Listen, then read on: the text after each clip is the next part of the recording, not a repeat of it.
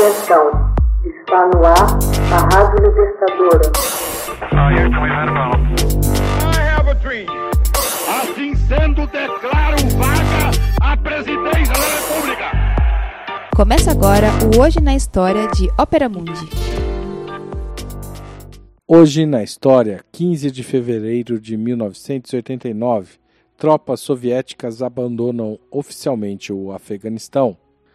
Iniciada em 15 de maio de 1988, a retirada oficial das tropas da União Soviética do Afeganistão foi concluída em 15 de fevereiro de 1989, sob a liderança do coronel-general Boris Gromov, último oficial soviético a se retirar, e em conformidade com os termos dos Acordos de Genebra assinados dez meses antes. Nos acordos, Afeganistão e Paquistão assinaram três instrumentos, em particular sobre a não intervenção e não interferência, no retorno voluntário de refugiados afegãos e na retirada gradual de tropas estrangeiras. Nos primeiros três meses, 50.183 soldados estrangeiros se retiraram, outros 50.100 saíram entre 15 de agosto de 1988 e 15 de fevereiro de 1989. Tudo começou em 24 de dezembro de 1979, quando blindados do exército da União Soviética invadiram o Afeganistão sob o pretexto de garantir o cumprimento do Tratado de Amizade e Cooperação assinado em 1978. Os soviéticos invadiram o Afeganistão para derrocar o presidente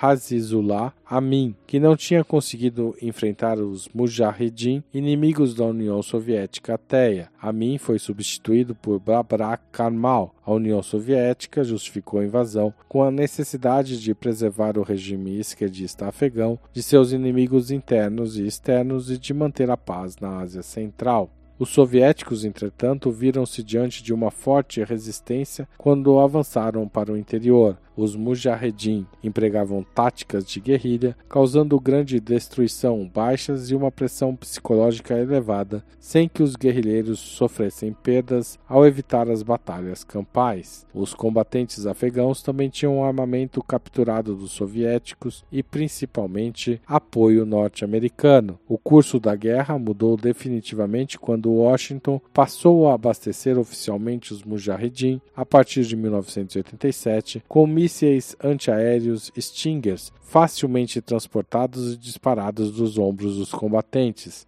Esse equipamento permitiu-lhes abater regularmente helicópteros e aviões que voavam a baixa altitude. O novo líder soviético Mikhail Gorbachev decidiu então que era hora de se retirar. Desmoralizadas, as tropas soviéticas começaram a deixar o campo de batalha.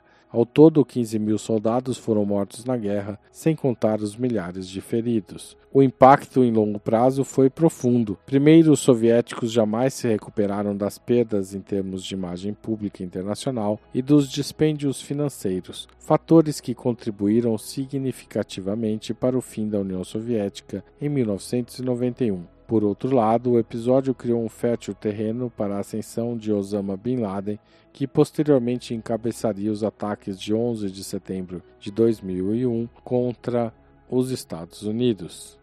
Hoje na história, texto original de Marina Terra, com apuração de Max Altman, locução de Haroldo Ceravo, gravação Michele Coelho, edição Laila Manoeli. Você já fez uma assinatura solidária de Opera Mundi? Com 70 centavos por dia, você ajuda a imprensa independente e combativa. Acesse www.operamundi.com.br/apoio.